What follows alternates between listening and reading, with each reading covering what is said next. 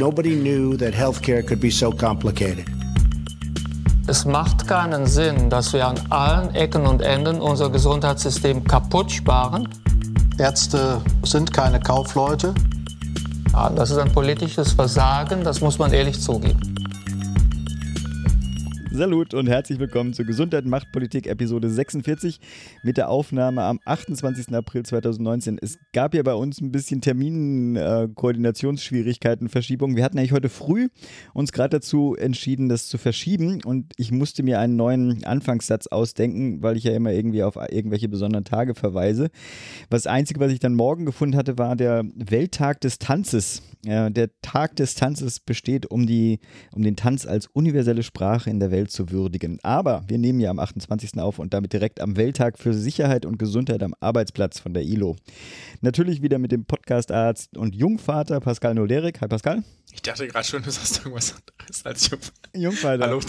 Ich bin ja. der Altvater, kommt gleich. Ja. und mit dem Podcastpfleger und Altvater Philipp Schunke. Salut allerseits. Gleich als Teaser zum Dranbleiben. Wir haben heute endlich mal wieder eine Kontaktanzeige und auch einen Medizinmurks für euch. Das soll aber nicht verstanden werden als Aufforderung hier zum Kapitelmarkenhopping oder sowas. Schön aufmerksam und ähm, dranbleiben und schön durchhören ich glaube, Ironie funktioniert am, äh, per Audio nicht, ne? Das, da, äh, schwierig. Schwierig, schwierig okay. Wir machen es halt trotzdem ständig, aber. Wink, wink. also steigen wir gleich ein. Pascal, was gab es bei dir Neues? Das sind ja vier ja. Wochen gewesen. Oder wie, sagen wir, wie lange? Äh, nee, nee, drei, drei, drei. Genau. Ja, genau. Ich dachte, also man, gerade eben hörte man es noch, jetzt gerade nicht mehr. Ist eigentlich fast schade. Kind wächst und gedeiht. also man konnte, konnte sie eben im Hintergrund hören. genau, auch die Lunge. Ja, ja, genau. Lunge wächst kräftig. Genau, ansonsten geht's ja gut. Äh, lächelt jetzt, ne? So, das sind die, das sind oh. dann die, oh. die wirklich schönen äh, Dinge, ne? Wenn das Kind dann plötzlich einen anlacht, ja, und man hat plötzlich das Gefühl hat, das passiert nicht mehr aus Versehen, sondern mhm. absichtlich. Ja. Dann hatten wir, wir schon vor, ein, wie sie die Eltern kontrollieren können. Ja, ja, genau. Ah, lächeln, vor anderthalb Wochen oder so hm. hatten wir den Kinderarzttermin, also die U3, da hatte ich, ja doch, drei Wochen genau. Äh, das war quasi den Tag nach unserer, nach dem letzten Erscheinen oder so. Hm weil da hatte ich einen Tag freigenommen noch von der, oder nee, nicht einen Tag freigenommen, ich hätte gesagt, ich würde gerne ein paar Stunden später kommen, damit ich da die U3 mitmachen kann. Und das war eigentlich ganz witzig, weil ich ja sozusagen die Kollegen recherchiert hatte und wenig gefunden hatte, außer so ein Uraltbild und dachte, okay, das ist so ein älterer Kinderarzt und tendenziell ist mir das sympathisch, weil er dann, weil er dann viel Erfahrung hat, mhm. so, ne? Und das ist auch irgendwie ganz witzig. Und was ich aber bemerkenswert fand, ähm, war sozusagen sein, sein Angebot, wir waren da so da und wir hatten, ich hätte mich noch gar nicht, ich hätte mich gar nicht als Kollege zu erkennen gegeben, was mhm. ja manchmal auch ganz interessant ist. Und mhm. dann meinte er so, ja, und er wüsste, und er wollte noch wissen, ob wir irgendwas an, an Bedarfsmedikation brauchen, ne? Also ob wir zum mhm. Beispiel, mit, er so gefragt, ne, mit Saab oder so, ne? Ja. Ähm, was ja so, Klassiker ist ja auch total gut, dass er das dann auf Rezept aufschreibt, ne? Oder meinte so bei Blähung, ne? Oder auch, oder auch Kümmelzäpfchen, das ist sowas Homöopathisches, ne? Und so, und dann und so war meine Frau und ich eher so, nee, dass, dass wir das eher nicht so gut fänden. Und er meinte so, nee, er, er sagt, er würde das sozusagen sagen, weil es, die, weil es viele Eltern automatisch so nachfragen würden. Mhm. So. Und dann waren wir, dann war danach das Hüftsono, ne, das ist ja so dieses. Er wusste immer noch nicht, dass du Kollege bist. Genau, ne, okay. da habe ich mich dann beim Hüftsono habe ich mich okay. dann zu erkennen gegeben als Kollege, ne, also einfach so darüber, äh, hab quasi mit ihm kurz so gefachsimpelt, was man da jetzt sieht, ne, mhm. so, und das das wissen ja einfach weniger Leute, ja, mhm. was man da so sieht auf so einem Sono. Ne? Und dann sind wir darauf gekommen. Und das war dann ganz interessant, weil als wir dann wieder kurz in diesem Sprechzimmer oder wie auch immer man das benennen soll, hat er sich kurz dafür fast wie entschuldigt, dass er äh, mir das empfohlen hat. Er meinte so, er sei auch nicht der, der große Verfechter von dieser Homöopathie.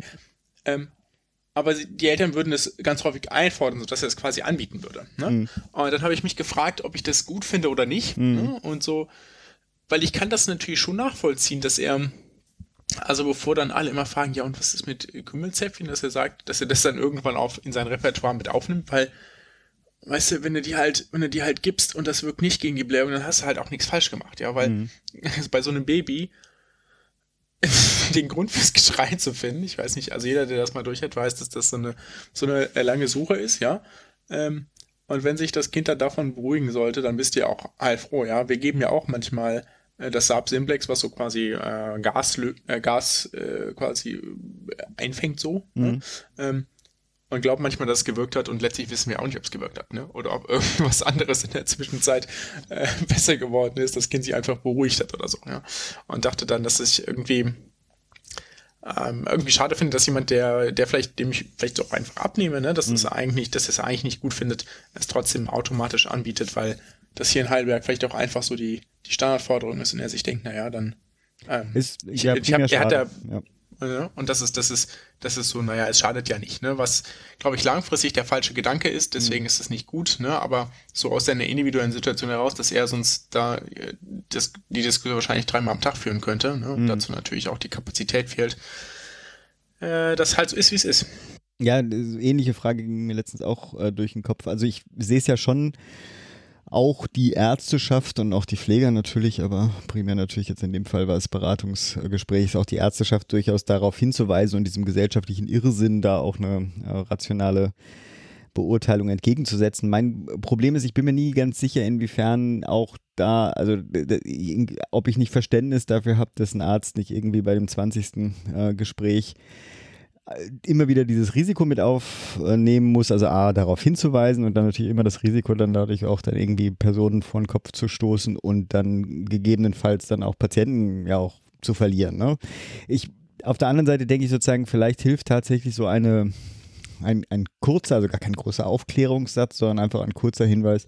Dazu gibt es keine Evidenz. Ähm, ja, ich halte das äh, für, für nicht empfehlenswert und auch schädlich, äh, sozusagen deine Konditionierung äh, bei den Kindern auch gegebenenfalls dann hinzu mitzunehmen. Vielleicht sollte man da mal jemand äh, tatsächlich aus der Praxis fragen, wie, also von unseren ähm, Bekannten, ähm, wie die dann tatsächlich in so einem Gespräch damit äh, umgehen. Äh, unter Umständen sind sie auch dankbar, dass, also ich meine, die zwei Prozent, die sie dann verlieren, die darauf dann irgendwie so vergrätzt äh, reagieren, wenn die dann äh, nicht mehr in der, in der Praxis erscheinen. Kein Schimmer. Also wäre eine Einschätzung äh, mal ganz spannend. Ja. Ja, was, soll ich, was wollte ich noch sagen? Zwei Terminhinweise, ausnahmsweise mal von mir. Der Deutsche Ärztetag kommt nächsten Monat ziemlich genau einen Monat, 27., 28. Äh, 27. sozusagen beginnt die Vorveranstaltung, 28. 5. geht's los bis zum 31.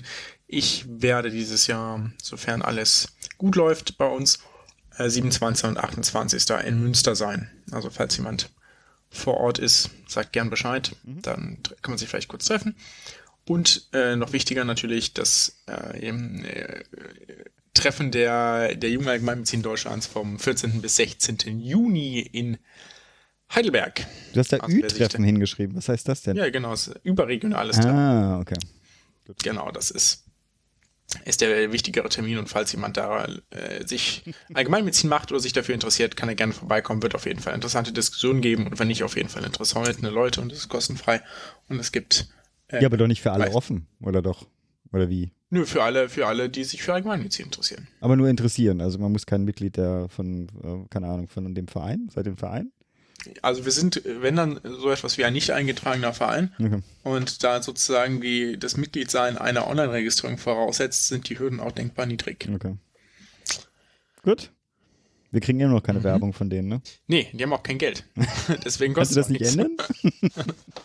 das das wäre ein bisschen komplizierter. Bei dir so? Ja, bei mir ist die, die Familie ist ja gerade weg. Äh, die habe ich, oder sagen Das ist doch gut. Ja, ja, das ist gut und das wirst du auch irgendwann nochmal erleben. Die Sache ist, ähm, Familie strukturiert das, den, den Alltag doch enorm. Und wenn die dann, also gerade, also ein Tag, zwei Tage ist ja häufiger mal, ne, das ist kein Ding. Aber wenn die mal so fünf, sechs Tage verreist sind, dann muss ich sagen, falle ich in ein gewisses Strukturloch. Also es ist, also der erste Tag ist dann, und gerade jetzt auch noch Ferien, ne, also noch relativ wenig Termin und so der Alltag, äh, der, da fehlt sozusagen dieses, was macht man eigentlich am, äh, am Nachmittag, wenn man eigentlich bei den Kindern rumhängt. Das ist so, am Anfang freut man sich und dann fehlt dann doch einfach, die Familie fehlt dann doch einfach, wie auch immer.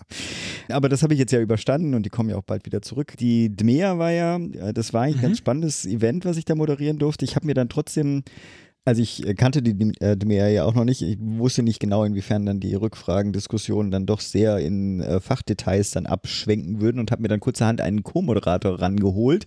Und zwar den Professor Christian Wache, der macht den, äh, ist einer der Macher von diesem IHAS-Podcast. Genau, das war mhm. ein kurzes Treffen. Ich glaube, da haben wir auch vertwittert. Äh, war total äh, nett und spannend. Ähm, wer das eine kleine Reflexion von der DMEA insgesamt, aber auch von dem Podium hören möchte, das ist in der 77. Folge von, vom eHealth Podcast äh, geschehen. Also da auch eine Empfehlung nochmal zum, äh, zum Reinhören. Und äh, dafür natürlich an den Christian Wacher nochmal auch äh, herzlichen Dank. A, war es natürlich total nett und auch B, war es natürlich auch cool, dass man sich da endlich mal kennenlernen konnte. Ja, ich habe auch noch ein paar äh, Empfehlungen für ein paar Videos und zwar zu dem Pfle Thema Pflege haben wir ja relativ äh, wenig oder schon länger mal wieder nichts gemacht und machen nur Empfehlungen. In diesem Fall habe ich auch weitere äh, Interviewvideos äh, zusammengestellt. Zwei mit dem Andreas Westerfellhaus und einen mit dem Professor Sell. Einmal zur Pflegekammerdiskussion, Finanzierung der Pflegediskussion und aber auch, also fand ich sehr spannend und sehr, also ich meine, du kennst ja Sell, ne? Also man kann ihm gut zuhören. Er ist ein äh, mhm. Auch äh, neben der, ähm, neben der Info, die er vermittelt, ist er auch ein guter Entertainer, wie auch immer. Er nimmt die generalistische Pflegeausbildung, so wie sie derzeit geplant ist, auseinander. Links kommen in die Shownotes. Und äh, ganz jetzt jüngst, gestern, weil ich ja noch nicht genug Ehrenamtsengagement habe, gestern wurde ich auch äh, in den Vorstand der Deutsch-Laotischen Gesellschaft gewählt. Muss man als Hintergrund primär. Glückwunsch. Ja, danke. also die machen spannende Sachen, insbesondere die Tochterorganisation in Laos selbst, die machen halt relativ so Grassroots, ähm, entwicklungspolitische Projekte von, was weiß ich, Dorftrinkwasser, Schul, Kindergartenbau etc. Und äh, das macht mein Vater, äh, den Verein, oder den hat er mitgegründet. Und äh, aufgrund der äh, gesundheitlichen Lage brauchten sie halt irgendjemand, der im Zweifelsfall äh, zur Not dann halt irgendwie Bankgeschichten und Organisationen äh, wenigstens als Übergangsphase ähm, übernehmen kann. Und deswegen bin ich da reingerutscht. Naja, und dann machen wir uns beide ja Gedanken, was wir denn zur 50. Episode machen. Vielleicht hat da draußen jemand ja auch noch einen weiteren, ähm, eine, eine Idee. Wir, wir haben schon ein paar im Hinterkopf, was man da so machen könnte könnte, aber vielleicht ist da draußen ja auch nochmal eine Idee. Dann habe ich einen Kommentar oder haben wir einen Kommentar bekommen.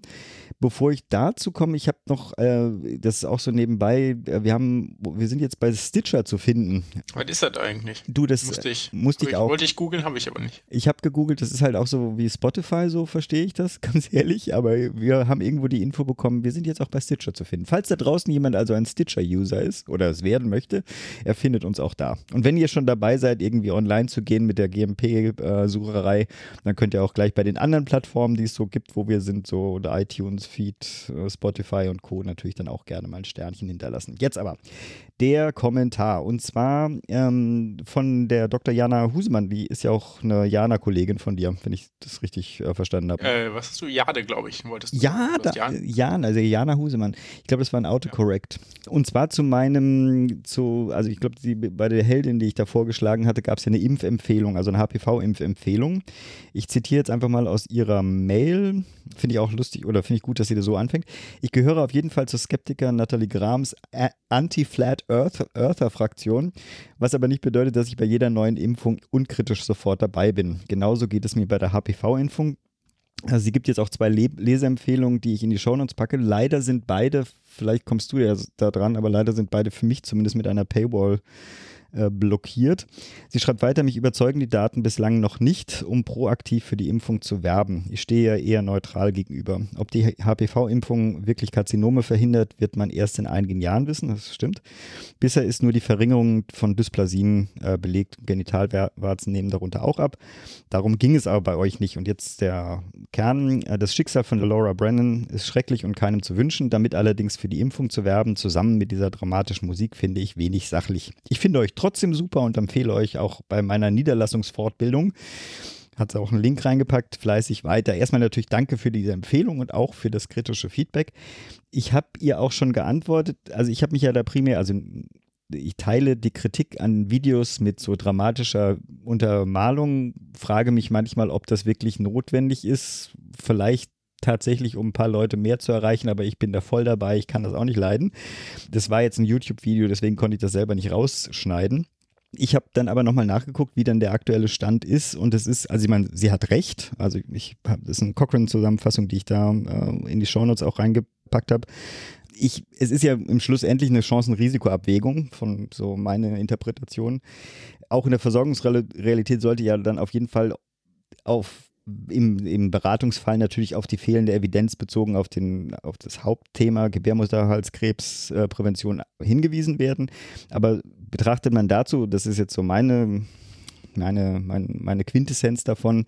A, das geringe Risiko und die doch bestehende gute Evidenz zu den Vorstufen des Gebärmutterhalskrebses bin ich dann, neige ich dann doch dazu, zumindest für meinen privaten Fall meiner Tochter, die bald in das Alter kommt, dann doch ähm, in die Richtung äh, zu gehen.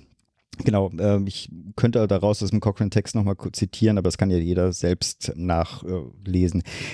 Das Ding, die fehlende Evidenzlage, muss man auch vielleicht nochmal erklären, ist, also das, das Problem, die Evidenzlage ist ja nicht vage, sondern sie ist weil der Impfstoff ja einfach noch nicht so lange existiert, vereinfacht gesagt, einfach noch nicht existent. Also man braucht einfach mehr Zeit, um überhaupt dazu eine, eine Aussage fällen äh, zu können. Naja, hm. also nochmal. Aber auf jeden Fall interessant, ne? Ja.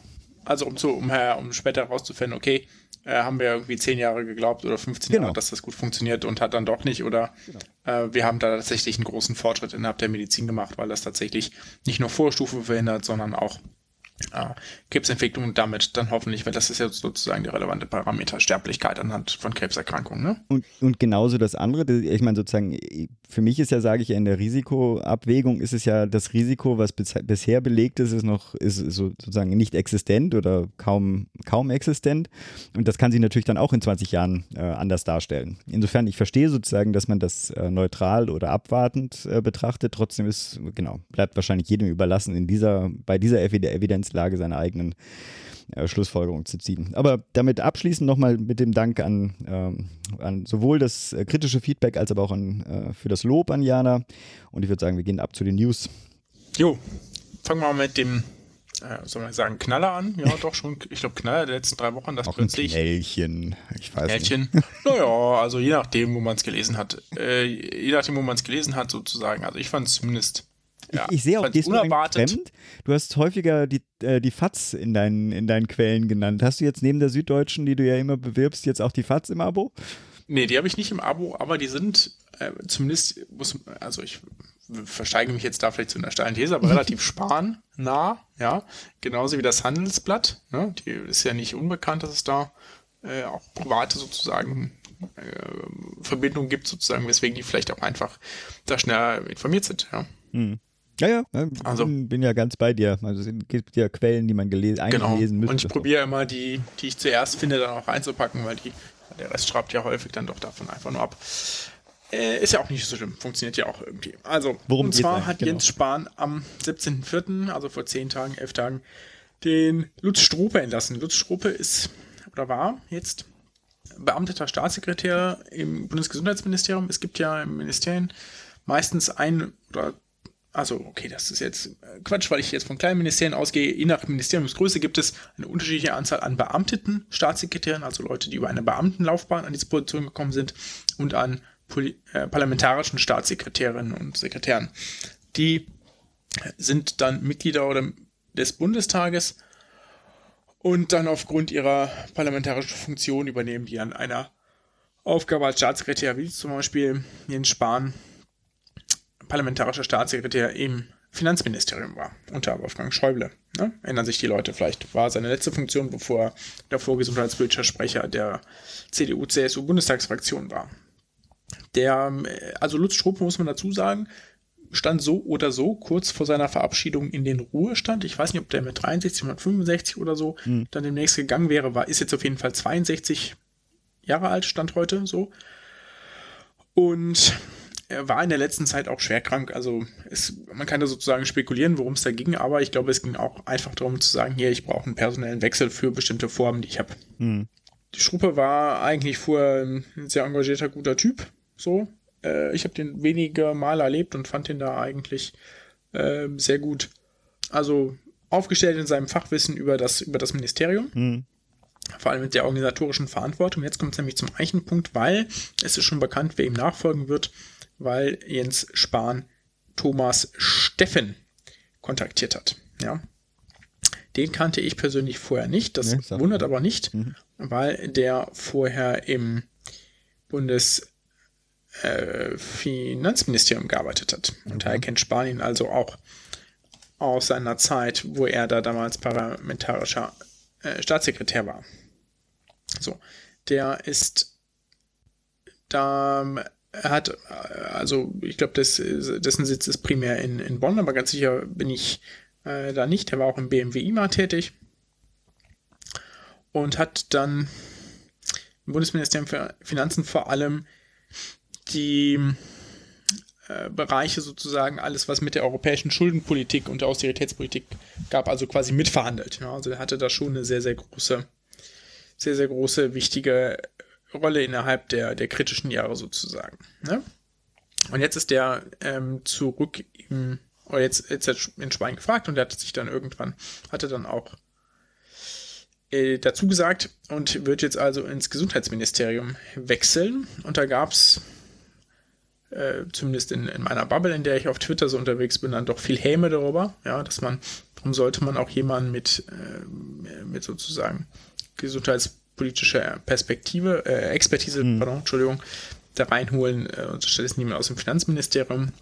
Naja, also ich kann das natürlich auf, irgendwie nachvollziehen, aber es gibt durchaus gute Gründe, dass äh, jemanden sich zu holen, der sich vor allem mit Verwaltung auskennt, weil das ist der, was mhm. kann der gute Mann nämlich, ja, weil das die Aufgabe des beamteten Staatssekretärs im Bundesgesundheitsministerium ist primär die Ministeriumsleitung, die organisatorische Ministeriumsleitung.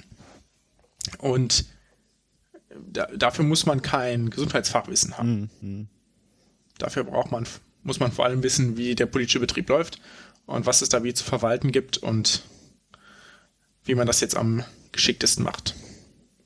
Und ich, äh, das, das wird er sicherlich gut können. Mhm. Ja, Gehe ich mal von aus. Also ich gehe jetzt nicht, äh, aber es gab natürlich für die Leute, die Jens Spahn eh kritisch sehen und da war das natürlich eine Steilvorlage, um wieder äh, auf ihn einzuhauen. Auch wenn ich ihn ja auch kritisch sehe, denke ich, dass, dass das jetzt keine schlechte Entscheidung ist.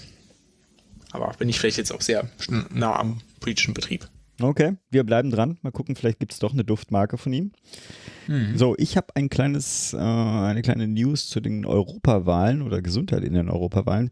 Primär von der European Public Health Alliance. Wir hatten darüber ein bisschen diskutiert, inwiefern wir dazu auch mal einen kleinen Schwerpunkt machen, hatten, waren da so nicht ganz sicher, weil ja die Gesundheitspolitik nicht so ein relevantes Thema dabei ist. Gleichzeitig dachte ich mir, das ist ja eigentlich schade, weil da könnte ja auch und da tut sich ja auch einiges und war mir aber doch unsicher, inwiefern da viel Berichtenswertes drüber existiert. Da überlegen wir jetzt noch, ob wir vielleicht bei der nächsten äh, Episode vielleicht da nochmal was äh, zu machen. Unabhängig davon gibt es eine kleine News und zwar, wie gesagt, von der European Public Health Alliance. Jetzt weiß ich nicht, inwiefern ich zu großen Irritationen beitrage, wenn ich jetzt trotzdem eine kleine Einführung mache, weil es ist ja ein hochkomplexes Thema, unsere äh, derzeitige Struktur der Union, ähm, der Europäischen Union. Jetzt äh, trotzdem vielleicht noch mal so ein paar äh, Basics. Ähm, grundsätzlich hat die EU ja nur eingeschränkte Kompetenzen im Bereich der, der Gesundheitspolitik äh, grob gesagt sind sowieso die Kompetenzen so in drei Teile aufgeteilt. Es gibt den Bereich der ausschließlichen Zuständigkeiten, ähm, klassische Zollunion, Wettbewerbsregeln, Handlung, Handelspolitik, Währungspolitik, wenigstens äh, in Bezug auf die äh, Euro-Mitgliedsstaaten. Dann gibt es den Bereich der geteilten Zuständigkeit, das ist so Binnenmarkt, Umwelt, Verbraucherschutz. Und dann gibt es die unterstützenden Zuständigkeiten. Das ist Zivilschutz, äh, Schutz, Industrie und Kultur. Gesundheit spielt meistens nur eine Nebenrolle und dann häufig so in Richtung Sicherheitsbedenken. Es gibt aber auch äh, den, den Versuch oder die, die Ideen, so Mindestrichtlinien zu entwickeln, zum Beispiel gerade beim Gesundheitsschutz am Arbeitsplatz oder auch Unterstützung der Mitgliedstaaten ähm, anzubieten, vor allem in Form von äh, sogenannten Aktionsprogrammen. Wir befinden uns gerade, glaube ich, im, hm, dritten oder schon vierten, ich glaube im dritten Aktionsprogrammszeitraum. Da zum Beispiel zur Bekämpfung von Krebs, Sucht, AIDS, Stärkung der Gesundheitsförderung etc. Darüber hinaus gibt es natürlich dann aber auch Politikbereiche, die sowieso ob schon äh, ausschließlich oder geteilte Zuständigkeit äh, Bereich der EU ist, natürlich Einfluss auf, den, äh, auf die Gesundheitspolitik oder die Gesundheitsversorgung haben. Äh, ich nenne da zum Beispiel mal, was weiß ich, ähm, Arbeitnehmerfreizügigkeit. Ne? Wir hatten das, glaube ich, noch nicht, aber sozusagen, dass es natürlich ein Fachkräfteabwerbungstendenzen natürlich gibt, äh, was weiß ich, von Osteuropa nach Westeuropa, einfach da, wo die besseren Löhne oder die besseren Arbeitsbedingungen herrschen. Äh, es gibt natürlich auch, was den europäischen Markt äh, betrifft, natürlich auch sowas wie Gesundheitsdienstleistungsthemen oder Patientenmobilitätsthemen. Ich meine, wir profitieren ja alle davon, dass es ja auch eine Regelung gibt, dass auch deutsche Krankenkassen, ich sage auch mit Einschränkungen und meistens auch so in der Grenze bis zu den, in, bis zu den Kosten, die im Inland bezahlt werden müssten, für die Versorgung im europäischen Ausland zahlen. Das sind ja alles Vorteile, die wir auch durchaus durch die EU für die Gesundheitsversorgung haben. Also grundsätzlich dürfen wir auch, äh, wenn es eine elektive Maßnahme ist, auch Anbieter in der gesamten EU suchen. Müssen wir dann meistens bei der Krankenkasse dann erstmal äh, genehmigen lassen. Und dann zuletzt erinnere ich natürlich auch andere Aspekte der Europäisierung, äh, zum Beispiel Thema Arzneimittelzulassung. Da hatten wir ja schon im Kontext der Brexit-bedingten Verlagerung der EMA, also der Europäischen Arzneimittelagentur, glaube ich, in zwei Episoden auch schon mal darauf äh, hingewiesen. Also lange Rede, kurzer Schluss. Die Gesundheitspolitik ist durchaus auch ein EU-Thema und damit auch äh, ein Thema für die Europawahlen. Jetzt gibt es eine Eurobarometer-Umfrage wonach sich 70 Prozent der EU-Bürger äh, dafür aussprechen, dass die EU mehr im Bereich der Gesundheit äh, tun sollte. Die Zahlen für Deutschland sind, glaube ich, 66 Prozent. Lustigerweise, die Österreicher bilden, glaube ich, mit das Schlusslicht mit 55 Prozent. Keine Ahnung, was bei unserem Nachbarn da los ist. Und jetzt hat die äh, European Public Health Alliance eine Übersicht erstellt, was denn die unterschiedlichen Fraktionen äh, zum Gesundheitsbereich in ihren jeweiligen Programmen aufgenommen haben. Also relativ kurz, äh, Lektüredauer fünf Minuten, würde ich schätzen. Das vielleicht wenig überraschende Fazit ist natürlich, dass bei den meisten äh, Gesundheit nur eine Nebenrolle spielt und meistens dann, wenn es denn angesprochen wird, überhaupt dann in Bezug auf äh, Luftreinhaltung, Umweltthemen ja, etc. Also ein bisschen ähm, ja, enttäuschend, was ich falsch gesagt, aber auf jeden Fall, es lässt sich keine äh, gesundheitspolitische Wahlempfehlung für die Europawahlen daraus äh, klar ableiten. Vielleicht mit einer kleinen interessanten Ausnahme, wie ich finde mit denen wollte ich mich sowieso mal auseinandersetzen. In den Shownotes findet ihr natürlich die Links, erstmal Zusammenfassung und natürlich auch dieser European Public Health Alliance äh, Text. Äh, wer die Muße hat, klickt in dieser Übersicht mal auf einen Link, der sich äh, nennt Mapping of Policies der, äh, der neuen paneuropäischen Partei Volt oder Volt, keine Ahnung, wie man das ausspricht. Äh, die haben nicht als ein ganzes Kapitel äh, allein zur Gesundheitspolitik in ihrem Programm. Ich habe selbst noch nicht reingelesen. Ich wollte auch den Link nicht direkt machen, weil das scheint irgendwie so eine, keine Ahnung, interne Dropbox-Variante von der European Alliance zu sein. Insofern geht mal über diesen Weg ähm, dieser Übersicht. Und wenn jemand Lust hat, dann kann er gerne mal dazu ein Feedback geben. Ansonsten versuche ich das bis zur äh, nächsten Episode vielleicht mal eine kleine äh, Zusammenfassung oder einen Einblick in diese äh, Partei-Empfehlung für die Gesundheitspolitik in Europa zu geben. Genau. Pascal? Mhm. Ja, ich habe gerade nochmal über, über diese News gelesen und überlege, ob ich sie überhaupt, ob ich sie überhaupt bringen weil, will oder ach ich, nee, vielleicht, vielleicht einfach war das jetzt doch nicht so, so interessant. Vielleicht einfach nur als Info die Bestellfrist für Arztpraxen die äh, gesetzliche Vorgabe zu erfüllen, bis zum 30.06. an der Telematik, also diesen Jahres, mhm. in, in, die Telematikinfrastruktur angeschlossen zu sein, ist vorbei. Wir werden also demnächst über dann tatsächliche Anschlüsse und die einzelnen KV jeweils mh, Bescheid bekommen, wie viele der Ärzte denn sich jetzt tatsächlich dafür, also hm. dem, dem, dem, Gesetz Folge leisten, ja, und sich da bis zum 30.06. anschließen. Und wenn sie so immerhin bestellt haben, aber sozusagen der Anschluss erst am 3.7. oder so erfolgen kann, dann trifft sie da, äh, dann trifft sozusagen den Hersteller oder den, hm. den Anbieter der Konnektoren, also der, den Hardware-Dienstleister, IT-Dienstleister da die Schuld und nicht sie. Und ähm, ich bin, bin sehr gespannt, ob das sozusagen über der psychologisch wichtigen Marke da von 90 Prozent liegen wird äh, oder nicht. Ja, weil ich denke, alles unter 90 Prozent wäre irgendwie doch ein eher ein Eingeständnis von äh, da, da gibt es viel Diskussionsbedarf und wenn man sagt, naja, über 90 Prozent sind jetzt dabei und ein paar kommen noch nach, hm. dann kann man eher von so einer kleinen Rebellion da sprechen. Ansonsten muss man sich schon nochmal gut überlegen, wie man da fortfährt und was man da macht. Hm. Ja? Und, äh, wann weil, rechnen wir mit den Zahlen? Hm, das ist ein bisschen schwierig, weil die das von den einzelnen KV-Bereichen abhängt. Also ich werde okay. mal, wenn wir zwei, drei Berichte haben, das schon mal vorstellen, weil das ja ganz interessant werden hm. wird, falls sie die überhaupt rausgeben. Hm. Es kann sein, dass wir erst am 30.06. wissen, wie viele okay. am 30.06. angeschlossen sein werden, weil das manchmal über die Quartalsberichte geht und die Quartalsberichte so, ja, okay. für das erste Quartal bis Ende zum zweiten Quartal Zeit haben. Mhm. Ja, ja, okay, klar. Ja. Das ist doch gar nicht so unspannend. Also, also gute reingebracht. Aber, ja. Äh, ich mache gleich weiter mit der europäischen Gesundheitspolitik. Und zwar hat die EU-Kommission für den 12. September einen globalen Impfgipfel mit der WHO angekündigt. Auch da ist es ja immer wieder erschreckend, ähm, es scheint ja auch in den letzten Wochen irgendwie häufiger vertwittert worden zu sein, diese Masern-Geschichte. 2018 gab es in Europa 80.000 Maserninfektionen und damit ähm, hat sich die Zahl zu 2017 verdreifacht. Und was ich noch erschreckender fand, im Vergleich zu 2016 ist es sogar 15 Mal mehr. Weiter zitieren sie eine Zahl, fast die Hälfte der Europäer und 46 Prozent der Deutschen gehen davon aus, dass Impfungen häufig schwere Nebenwirkungen haben können. Also da bin ich mir nicht ganz sicher. Ich habe mir die äh, Unterlagen nicht angeguckt, inwiefern die Fragestellung vielleicht auch einfach schlecht gewählt war. Also die, sagen wir so, die Impfquote sonst ist gar nicht so schlecht in Deutschland, aber also weil sie ja trotz dieser Aussage sich für die Impfung entscheiden. Vielleicht ist das Wording bei der, bei der Frage falsch gewesen. Ich war ein bisschen erschrocken, dass 46 Prozent tatsächlich davon ausgehen, dass häufig schwere Nebenwirkungen, so ist das hm, beschrieben, damit verbunden sind. Wie auch immer, wir hatten ja auch schon mal berichtet, dass die WHO diese Falschinformationen über Impfung zu den zehn größten Bedrohungen für die öffentliche Gesundheit äh, weltweit gelistet hatte. Und zu, um diesen zu begegnen, wird jetzt die Kommission mit der WHO am 12. September in Brüssel einen Weltimpfgipfel veranstalten. Ich bin mal gespannt, ich habe es mir eingetragen, äh, bin gespannt, was, ob da irgendwas an, keine Ahnung, konkreter Politik dabei rausfällt. Auf jeden Fall Glück auf, würde ich sagen. Mhm. Ja, und dann würde ich sagen, ab zum zweiten Teil unseres Gespräches zum Morbi-RSA.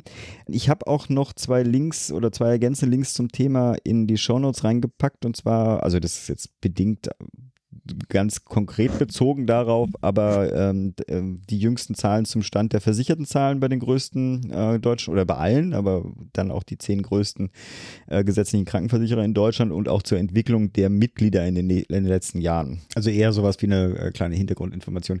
Und für diejenigen, die sich wundern, dass dieses Gespräch so mittendrin irgendwo anfängt, äh, das ist quasi der zweite Teil. Wir haben äh, das äh, Interview dann doch in der Länge belassen wollen, haben uns aber dafür entschieden, das auf zwei Episoden zu strecken. Also wer äh, äh, das, den ersten Teil verpasst hat, der muss einfach die letzte Episode sich nochmal äh, runterladen. Und damit zum zweiten Teil unseres Gesprächs mit dem Sebastian Kuhn zum MorBSR. Jetzt ist es ja so gewesen, das hatte ich äh, schon mal erwähnt, dass der beim ersten, bei der ersten Einführung dieser Krankheitsauswahl der wissenschaftliche Beirat, oh, jetzt lass mich das nicht durcheinander bringen, die logarithmische Prävalenzgewichtung. Hatte, genau, die logarithmische Prävalenzgewichtung ja. vorgeschlagen hat. Und das BVA oder der damalige BVA-Präsident, weil letztlich ist das ja eine Entscheidung, die von oben getroffen wird, hat gesagt, nö, machen wir nicht. Wir machen das per äh, Wurzelgewichtung. Und daraufhin ist der Beirat zurückgetreten. So, ja. das hat jetzt jeder, der sich nicht ansatzweise mal mit da dachte ich, what the fuck, äh, ist doch scheißegal hier, Logarithmus Wurzel hatte ich irgendwann mal in der 12. Klasse und äh, habe ich damals schon nicht verstanden. Äh, wir machen jetzt ja auch nicht den mathematischen Teil, aber äh, was ändert denn sozusagen, oder was ist, das ist jetzt ja auch gar nicht mehr so hart in der Diskussion, wie das vor zwei Jahren war, aber was ist sozusagen oh, hm. der, okay, nicht, nicht ja. in meiner Wahrnehmung, was ist denn da der, der Unterschied also, ich hatte ja gesagt, ähm, ausgewählt werden sollen, sagt der Gesetzgeber, chronische und schwerwiegende Erkrankungen, die sehr teuer sind. So, jetzt ist die Frage, wie definieren wir teuer? Sollen Krankheiten im Morbi-RSA berücksichtigt werden, die im Einzelfall teuer sind, oder sollen Morbi äh, Krankheiten berücksichtigt werden, die in der Menge teuer sind? Ähm, also als Beispiel, wir haben, ich, keine Ahnung, äh, Hypertonie oder sowas ist ähm, eine, im Einzelfall, ja. Äh, genau, Bluthochdruck, ist im Einzelfall eine relativ günstige, äh, also günstig klingt jetzt blöd, aber ist keine Nö, kann man schon so sonderlich sagen. teure, ähm, teure Erkrankung im Einzelfall. Durch die Menge also ich glaube irgendwie, ich weiß es nicht, 19 ähm, Millionen Versicherte haben, glaube ich, GKV-weit Bluthochdruck. Durch die Menge wird es dann aber ziemlich teuer. Auf der anderen Seite haben wir, ähm, weiß ich nicht, äh, extrem seltene Erkrankungen oder relativ seltene Erkrankungen, die im Einzelfall extrem teuer sind, aber eben nicht viele, ähm, nicht viele Versicherten betreffen. Und jetzt ist die Frage, wie werden die Ausgaben, also die Kosten von den Krankheiten mit der Prävalenz, also mit der Häufigkeit sozusagen gewichtet?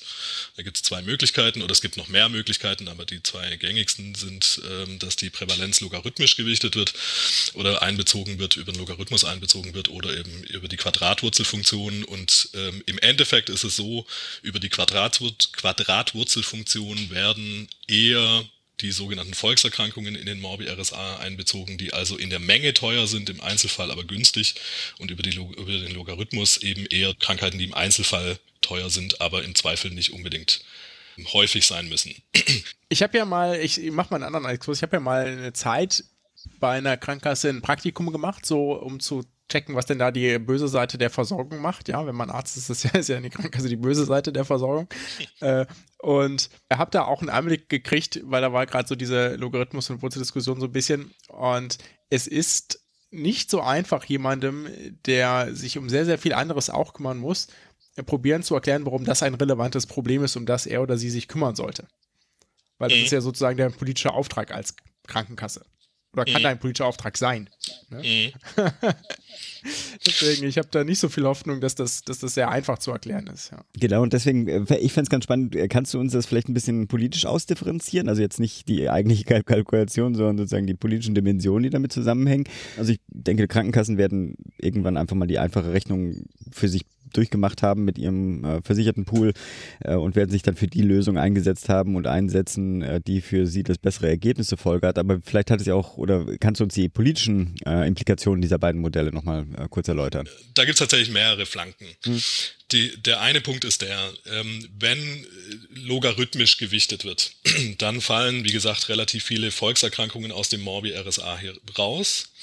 Und das führt im Grunde dazu, ähm, dass äh, die Zielgenauigkeit der Zuweisungen deswegen sinkt, weil ähm, dann relativ viele Erkrankungen oder viele ähm, Versichertengruppen mit eben gerade diesen Volkserkrankungen systematisch unterdeckt sind. Mhm führt auch dazu, dass ähm, mehr Geld sozusagen über die Alters- und Geschlechtskomponente verteilt wird und nicht über die Morbiditätskomponente im Morbi-RSA, was am Schluss wiederum dazu führt, dass Überdeckungen bei gesunden Versicherten steigen.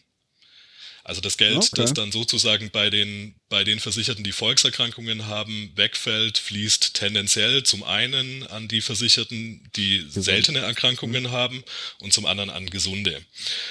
Äh, jetzt hat der, ähm, die logarithmische Prävalenzgewichtung natürlich den Vorteil, dass Versicherte mit diesen sehr seltenen Erkrankungen, ähm, die im Moment auch zum Teil massiv unterdeckt sind im Morbi-RSA, dann besser gedeckt sind. Mhm. Das ist ähm, in dem Fall völlig richtig. Und eine Argumentation der Vertreter von der logarithmischen Prävalenzgewichtung ist die, diese seltenen Erkrankungen, wie zum Beispiel, also ich glaube, die, die, ähm, äh, die Lippenspalte zum Beispiel würde über eine logarithmische Prävalenzgewichtung mit in den RSA einbezogen werden, die sind nicht präventabel. Ah, okay. Hingegen einige der, der Volkserkrankungen, sage ich jetzt mal, ähm, präventabel sind und man über den Weg sozusagen einen Präventionsanreiz in den RSA mhm. bekommen könnte. Mhm. Und auch das ist wieder eine, eine, eine politische Diskussion. Die Frage, soll und muss der RSA einen Präventionsanreiz ähm, setzen oder überfordert es ihn nicht, ähm, weil es gar nicht seine Aufgabe ist. Mhm. Sondern die Aufgabe des Morbi RSA ähm, ist es, sagen zumindest dann die Vertreter, ähm, ausschließlich ähm, die, die ähm, unterschiedliche Risikostruktur von, von Krankenkassen abzubilden. Und da gibt es nun mal Krankenkassen, die haben einen sehr hohen Anteil an Versicherten mit Volkserkrankungen und dann gibt es Krankenkassen, die haben einen sehr niedrigen Anteil mit Versicherten an Volkserkrankungen. Ich hätte ja nicht, nicht geringe Lust, jetzt irgendwie nochmal eine Debatte Zu führen, wie sinnhaft denn überhaupt der Kassenwettbewerb ist, aber das machen wir jetzt hier nicht. Aber äh, die, es klingt immer so gut, ne? Äh, dabei ist es sozusagen die Frage, mit welchen Sachen können denn die Krankenkassen überhaupt noch in Konkurrenz treten? Und jetzt zu, doch wieder zu, der, äh, zu deiner Aussage zurück. Im Anbetracht dessen, dass wir eine Risikoselektion nicht haben wollen, dass zumindest wir im Podcast schon häufiger gesagt haben, dass wir keine Konkurrenz über irgendwelchen Bullshit-Angebote mit Homöopathie etc. Äh, pp. haben wollen, ist doch dann die Prävention ein eines der wenigen Fälle, wo wir wirklich sagen können, aber eine Krankenkasse, die sich für Prävention oder mit Präventionsangeboten heraushebt, die sollte auch davon profitieren. Ich glaube, da kann man dann tatsächlich äh, Grundsatzdiskussionen ja, schon alleine gut. darüber ja, fahren, pardon. welche, nee, nee, alles gut, ähm, welche Erkrankung denn präventabel ist. Also und das ändert sich ja tatsächlich auch medizinisch-wissenschaftlich gesehen. Ne? Es gibt ja immer wieder Erkenntnisse, wo man sagt, okay, es gibt ähm, zum Beispiel jetzt es ist sehr plakativ, ja, aber wir sind ja hier ein plakativer Podcast. das, wer das nicht weiß, das P steht für plakativ. Äh, ähm, wir, wir, es gibt immer mehr Hinweise darauf, dass ein, ein, größerer Teil der Diabetiker, die bisher als Typ 2, also Lebensstil basiert, gefunden wurden, doch Typ 1 Diabetiker sind, zu einem gewissen Teil. Ja, ähm, das ist eine relativ neue Erkenntnis, dass das auch in sehr, sehr hohen Lebensalter immer noch wieder vorkommt und da verändert sich gerade so ein bisschen etwas. Mhm. Ja, und das ist dann zum Beispiel, das ist jetzt ein Beispiel, weil das auch eben ständig in der RSA-Diskussion kommt, verschiebt sich eben das, okay, vielleicht ist ein Teil dieser Fälle, von der wir dachten, dass sie komplett präventabel sind, doch nicht ganz so präventabel, wie das ist. Ich, jetzt bin ich kein Diabetes-Experte und ich weiß nicht genau, wie hoch die Hausnummer ist. Ich weiß nur, dass das gerade wissenschaftlich sozusagen diskutiert wird und deswegen auch interessant ist, weil sich natürlich auch die Prävention von Erkrankungen ähm, ganz stark unterscheidet. Oder vielleicht ein anderes prominentes Beispiel, ja, äh, das PSA-Screening. Ähm, ich kann mich sehr gut an eine Diskussion erinnern, die ich mal mit dem ähm, Herrn Laumann hatte, ja, wo er gesagt hat, damals, als ich Gesundheitsminister in NRW war, haben mir alle gesagt, ich muss unbedingt schnell diesen, diesen PSA-Test für alle Männer verfügbar machen, weil damit werden wir Prostatakrebs quasi ausrotten. Ja, das, äh, und das ist bei ihm angekommen. Das, das, kann ich mir auch vorstellen, dass das Leute geglaubt haben. Mhm. Ja. Wie wir wissen, ziemlich sicher, hat das äh, nichts gebracht. Also es hat den nie, nie, nicht ausgerottet, noch sind die Todesfälle an Prostatakrebs gesungen durch diesen Test. Ja, also ähm, auch da ist wieder die Frage, ne? Ist das etwas, wo wir dachten, so, jo, das kriegen wir auf jeden Fall in den Griff, ist präventabel, wir sorgen dafür, dass es verschwindet, ähm, plötzlich doch nicht mehr relevant. Oder auf der anderen Seite, ne? Wir haben äh, Gebärmutterhalskrebs, ist plötzlich präventabel geworden. Ja? Also das sind so Dinge, die sich ja auch ständig verschieben und wo man zumindest aus meiner Sicht sehr gut diskutieren kann, ob das überhaupt ein sinnvoller Anreiz ist in einem Finanzausgleich. Ich glaube, das ist tatsächlich die Grundsatzfrage. Also die Grundsatzfrage, ähm, wie gesagt, im Risikostrukturausgleich geht es in erster Linie mal darum, die unterschiedlichen Risikostrukturen der Kassen auszugleichen. Und da gibt es nun mal tatsächlich, äh, da gibt es ja massenweise Forschung dazu, ähm, gibt es ähm, regionale Unterschiede, es gibt ähm, Unterschiede auch einfach der historischen Natur, ähm, wie, wie, wie sich äh, gerade diese häufigen Volkserkrankungen über, über die Krankenkassen, ähm, über die Krankenkassen verteilen. Und die Frage ist tatsächlich, ähm, ist es sinnvoll für eine Präventions, für einen Präventionsanreiz, den man auch erstmal irgendwie wissenschaftlich begründen müsste, ähm, die, die Erkrankungen komplett rauszunehmen oder gibt es nicht noch andere Lösungen? Und da sind ja auch andere Lösungen im Moment in der Diskussion. Also gerade wenn es darum geht, die, die Krankheitsbegrenzung überhaupt komplett aufzulösen, ähm, das würde jetzt in, de, in, dem Sinne noch keinen Präventionsanreiz ähm, äh, bieten, aber es würde auf jeden Fall diese Unterdeckungen bei den seltenen Erkrankungen, die im Moment eben nicht äh, im Morbi-RSA mit äh, berücksichtigt werden, äh, ja. Zu, zu, ich würde dazu sehr gerne eine Rückfrage stellen, aber ich muss erst die nächste Frage stellen, bevor ich die Rückfrage stellen kann. okay. Also äh, machen wir das mal fix. Ja.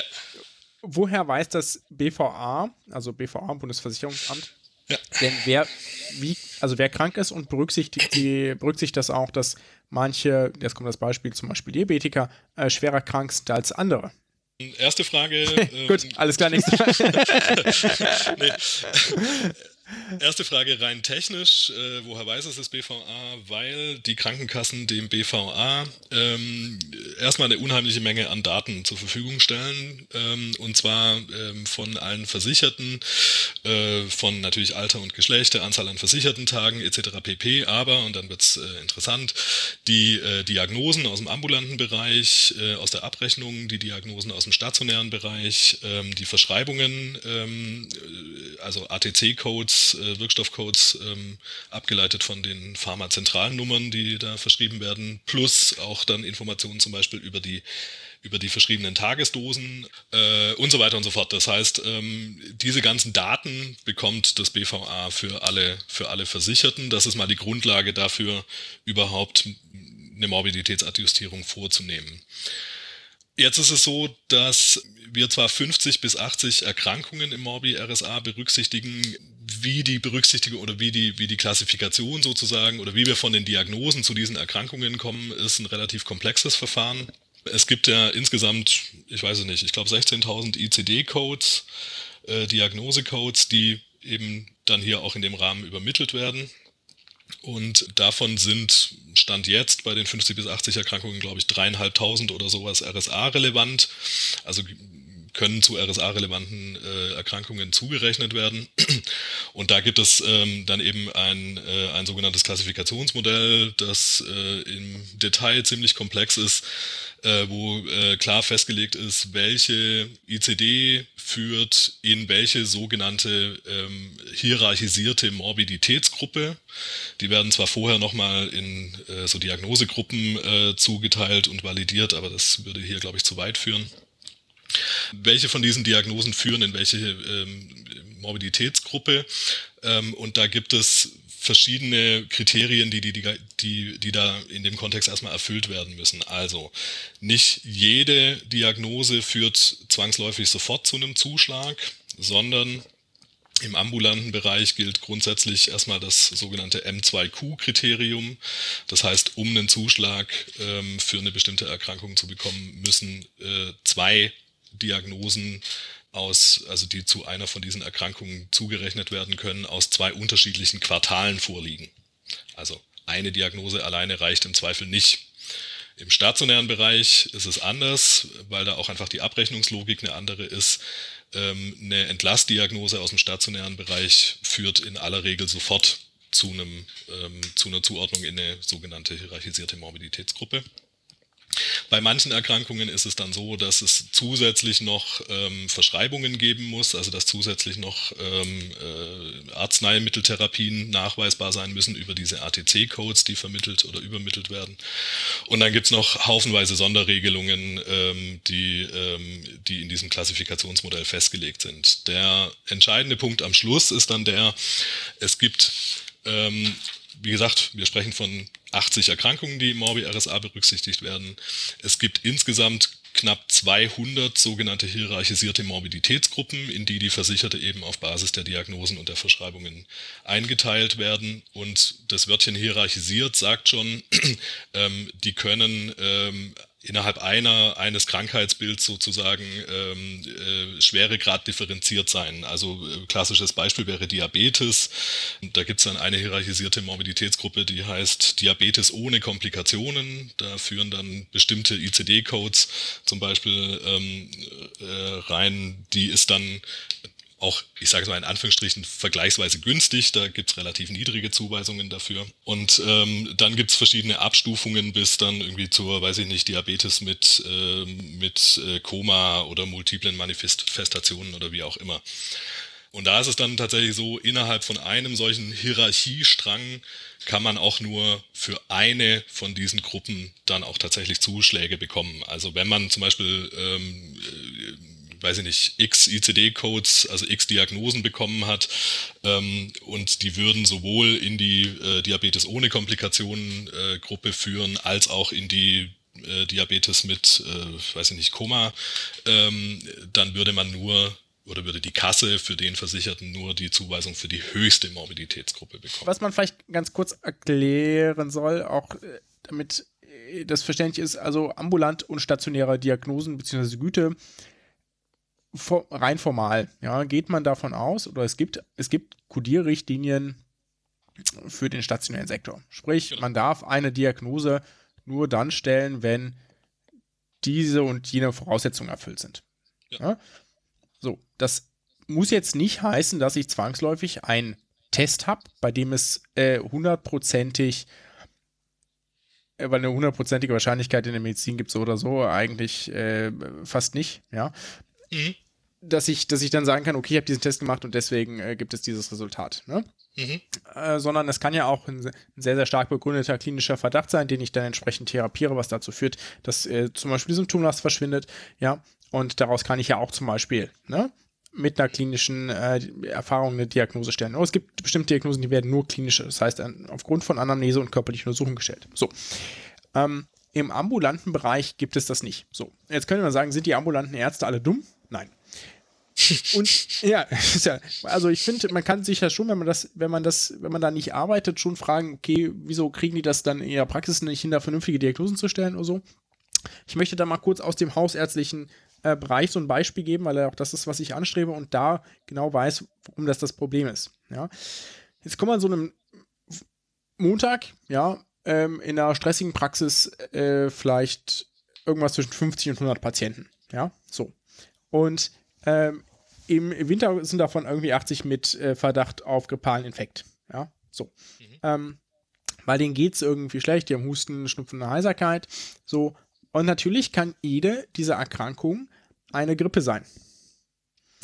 Mhm. In den allermeisten Fällen sind sie es aber zum Glück nicht.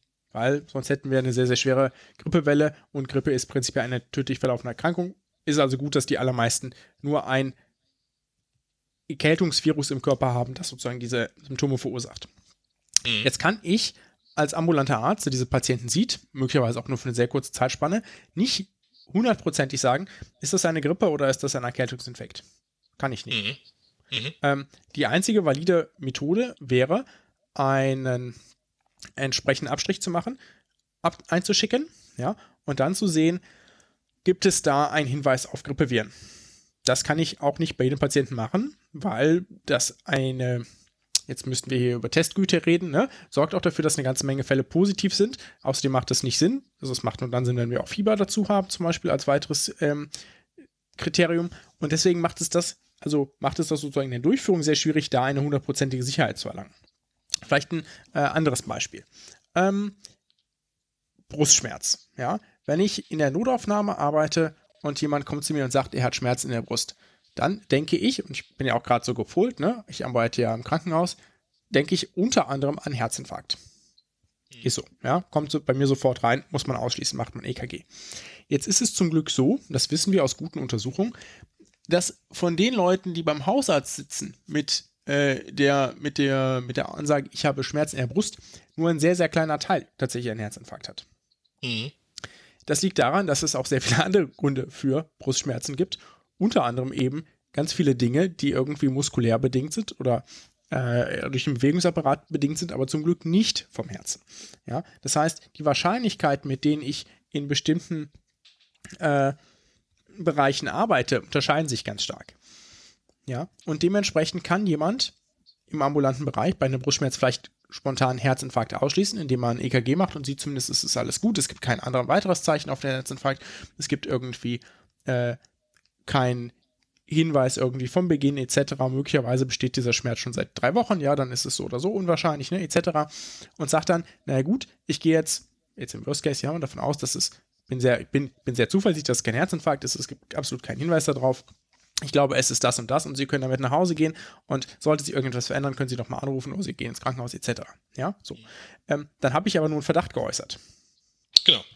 Und das ist sozusagen die Krux in der ambulanten Medizin, die aber sehr notwendig ist, um sehr große Kosten für das Gesundheitswesen verändern, äh, zu verhindern, mhm. weil ich könnte ja auch jeden Patienten mit dem Brustschmerz durch einen Linksherzkatheter jagen, aber das würde nun wirklich viel Geld kosten und sehr viele hohe Komplikationen produzieren. Das heißt, mhm. wir brauchen Menschen, die in einem Niedrigprävalenzbereich, sprich äh, arbeiten können, wo Diagnosen selten sind, ja, und sagen mhm. und es aushalten können zu sagen, ich kann Ihnen nicht heute nicht hundertprozentig sagen, was Sie haben und ich gehe davon aus, dass das nichts Schwerwiegendes ist, weil sonst hätte ich Maßnahmen ergriffen. Und deswegen kann ich keine definitive Diagnose stellen. Das führt dazu, dass Diagnosen für den RSA dann sinnvoll einbezogen werden können, wenn die über zwei Quartale, sprich mindestens ein halbes Jahr bestehen. Ja? Unter anderem, also. Unter an, also genau. Ne? Also der, der, der allererste Punkt ist mal, ähm, äh, Zuschlagsrelevanz sind so oder so nur gesicherte Diagnosen. Also Verdachtsdiagnosen werden grundsätzlich nicht berücksichtigt. Und ähm, dann gibt es halt verschiedene äh, Möglichkeiten oder verschiedene Varianten, ähm, Diagnosen zu validieren. Die erste Validierung ist tatsächlich dieses M2Q-Kriterium. Also das heißt, wenn sich bei dem Brustschmerz äh, zum Beispiel herausstellt, es war kein Herzinfarkt, dann wird er vermutlich nicht nochmal eine zweite Diagnose aus einem anderen Quartal bekommen. Und der, ähm, die zweite Validierung oder äh, die anderen Validierungen erfolgen unter anderem deswegen oder unter anderem darüber, dass bestimmte HMGs auch äh, zum Beispiel eine, eine, eine, stationäre Diagnosestellung erfordern oder dass eben äh, auch tatsächlich Therapienachweise, also im, im Sinne von Arzneimitteltherapienachweise notwendig sind. Und da reicht es zum Beispiel dann aber auch nicht, dass es mal ein Rezept gab oder dass äh, die Kassen irgendwie nachweisen können, das wurde einmal verschrieben, sondern deswegen werden da Zum Beispiel auch die Tagesdosen mit äh, mitgemeldet. Da muss es auch dann tatsächlich bei den bei den Erkrankungen, wo es eben ähm, sinnvollerweise so ist, muss es dann tatsächlich auch einen, einen dauerhaften äh, Therapienachweis geben über die über die die Info der Tagesdosen, die verschrieben werden. Okay. Ähm, jetzt komme ich vielleicht zu meiner Nachfrage, die ich eben schon stellen wollte. Ja. Wenn wir jetzt es sozusagen so haben, ja, dass wir diese, mh, mm, diese ganzen Diagnosen haben und Leute sich jetzt vielleicht vorstellen können, dass bestimmte Diagnosen irgendwie einfach zu stellen sind, bestimmte andere Diagnosen schwer zu stellen sind. Ja. Für, kannst du auch, kannst auch gerne sagen, wenn dir das sozusagen zu weit geht mit der Frage, wie, für wie sinnvoll hältst du ein Vormodell und vielleicht sage ich direkt vielleicht, was ich befürchte, ja, weil eine der äh, sozusagen Diskussionspunkte ist ja, dass bestimmte Diagnosen oder Diagnoseschweren möglicherweise äh, beeinflussbar sind dadurch, dass man ist ein bisschen, ich sag mal, vieles in der Medizin ist ja durchaus abwägbar, ob man jetzt sagt, naja gut, das ist irgendwie äh, mittelgradig oder schwergradig, ja. Manchmal hängt es auch vom, von der Messung ab, ja, je nachdem, um was es geht, ja, ob es jetzt mittel- oder schwergradig ist und das kann möglicherweise über äh, zusätzliche Gelder entscheiden oder nicht, diese diese Information. Ähm, mhm. Ich hätte jetzt sozusagen die Befürchtung, wenn, die, wenn sozusagen eine Diskussion ist, dass Manipulation aktuell eine Schwierigkeit beim RSA sein könnte, dass in einem Vollmodell viel mehr noch manipuliert werden kann als in einem begrenzten Modell. Und das würde mich ganz gerne interessieren, ob du das ähnlich siehst oder ob du denkst, das Vollmodell hat eher Vorteile. Also da, da muss ich tatsächlich sagen, dass ich diesen, äh, dass ich den medizinischen Aspekt ähm, da einfach nicht beurteilen kann. Also da bin ich nicht, ähm, da bin ich nicht fit genug drin. Ich betrachte den, den RSA im Grunde genommen eher aus dieser, aus der Risikoselektions- und aus der Risikoausgleichsperspektive. Und da deutet alles darauf hin, ähm, insbesondere in den letzten Sondergutachten, dass die Zielgenauigkeit der Zuweisungen durch ein Vollmodell deutlich verbessert wird. Das heißt, mhm. ähm, Versicherte mit Erkrankungen, die bisher nicht Morbi-RSA-relevant sind und deswegen zum Teil eben massiv unterdeckt sind, Klammer auf, deswegen für Krankenkassen schlechte Risiken darstellen, Klammer zu, ähm, die Deckungsquoten verbessern sich deutlich und gleichzeitig gehen die äh, zum Teil deutlichen Überdeckungen bei gesunden Versicherten, die keinerlei äh, äh, Erkrankungen haben, egal ob jetzt RSA-relevant oder nicht RSA-relevant im Moment, ähm, gehen die deutlich runter. Das heißt, der Anreiz für Krankenkassen, sich ausschließlich auf junge und gesunde Versicherte zu konzentrieren in all ihren, ähm, äh, in all ihren Werbemaßnahmen oder in, in all ihrem ähm, wettbewerblichen Tun, würde durch ein Vollmodell nach meiner persönlichen Überzeugung deutlich sinken. Deswegen, äh, es gibt darüber hinaus für diese Krankheitsauswahl, die, die, die, die Begrenzung der, der, der, ähm, der Erkrankung im RSA aus meiner Sicht keinerlei fachlichen oder sachlichen überzeugenden, überzeugenden Grund. Deswegen aus der Perspektive gibt es aus meiner Sicht nichts, das gegen ein Vollmodell spricht die medizinische Problematik, ähm, die ist klar. Mhm. Dazu ist es halt glücklicherweise so, dass ähm, im TSVG zumindest mal ambulante Kodierrichtlinien vorgesehen sind. Da kann mhm. ich nicht, äh, kann ich nicht beurteilen, wie, wie schwierig oder einfach das im Einzelfall dann ist. Äh, dazu bin ich, fehlt mir tatsächlich einfach der medizinische Hintergrund. Mhm. Okay, dann ähm, frage ich mal auch wenn der trotz der fortgeschrittenen Zeit kann man es ja gar nicht glauben, aber gibt es sonst noch etwas, das wir ganz grundlegend über den RSA wissen sollten, was wir vielleicht jetzt vergessen haben? Das ist tatsächlich eine gute Frage. Also wir haben, ich glaube, die, die, die wichtigsten Themen, die wichtigsten Themen haben wir, glaube ich, besprochen. Ich glaube, was, was für mich im Moment auch in der, in der, in der Diskussion, glaube ich, relevant ist, ist, dass äh, sich, glaube ich, alle darüber einig sind, dass äh, ein, ein funktionierender Risikostrukturausgleich alleine deswegen einfach notwendig ist, um die Solidarität und den, und den, den Solidargedanken in dem Wettbewerb lebendig zu halten. Und ich glaube, darüber sind sich alle einig, ähm, dass es da unterschiedliche Mittel und Wege gibt. Ähm, das ist, glaube ich, auch klar. Aber ich finde, das ist schon mal das ist schon mal super viel wert. Ich finde, der, der Morbi RSA hat da im Moment, äh, Stand jetzt, glaube ich, eine Qualität erreicht, die wir so bisher noch nie hatten. Und das ist, ähm, glaube ich, ganz gut so. Okay, ja, das ist eigentlich ein gutes, gutes Momentum, um das Interview zu beenden. Ganz herzlichen Dank dir. Herzlichen Dank. Gerne. Und dann hoffentlich bis auf ein weiteres Mal. Mach's gut. Ciao. Tschüss.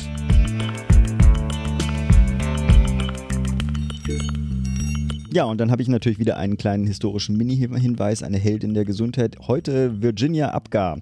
Sie wurde am 7. Juni 1909 geboren und wenn ich jetzt meine Zahlen nicht wieder durcheinander bekomme, demnächst also 110 Jahre alt wäre sie geworden. Die US-amerikanische Chirurgin und Anästhesistin stellte, und dafür ist sie halt bekannt, 1952 ein äh, neues System zur Bewertung des Gesundheitszustandes von Neugeborenen vor. Äh, dabei werden Muskeltonus, Herzfrequenz, Atmung äh, mit Punktwerten belegt. 53 veröffentlichte sie das als äh, Proposal for a New Method of Evaluation of the Newborn Infant. Damit konnten also bis zu diesem Zeitpunkt fand quasi diese Beurteilung eher allgemein statt. Sieht das Kind gesund aus oder nicht? Und dann konnte man den Gesundheitszustand viel präziser erheben. Äh, ich glaube, das ist dann, sind auch drei Erhebungen, wenn ich mich nicht, äh, nicht irre. Genau. Eins, Erste fünf Minute, und zehn und genau. Fünf und zehn Minuten. Genau. Und die, diese Methode hat sich relativ schnell erstmal in den USA, aber dann auch weltweit ver, ähm, äh, verbreitet. Und so ein bisschen Klugscheißerwissen zu ihrem äh, 110. Äh, Geburtstag am 7. Juni.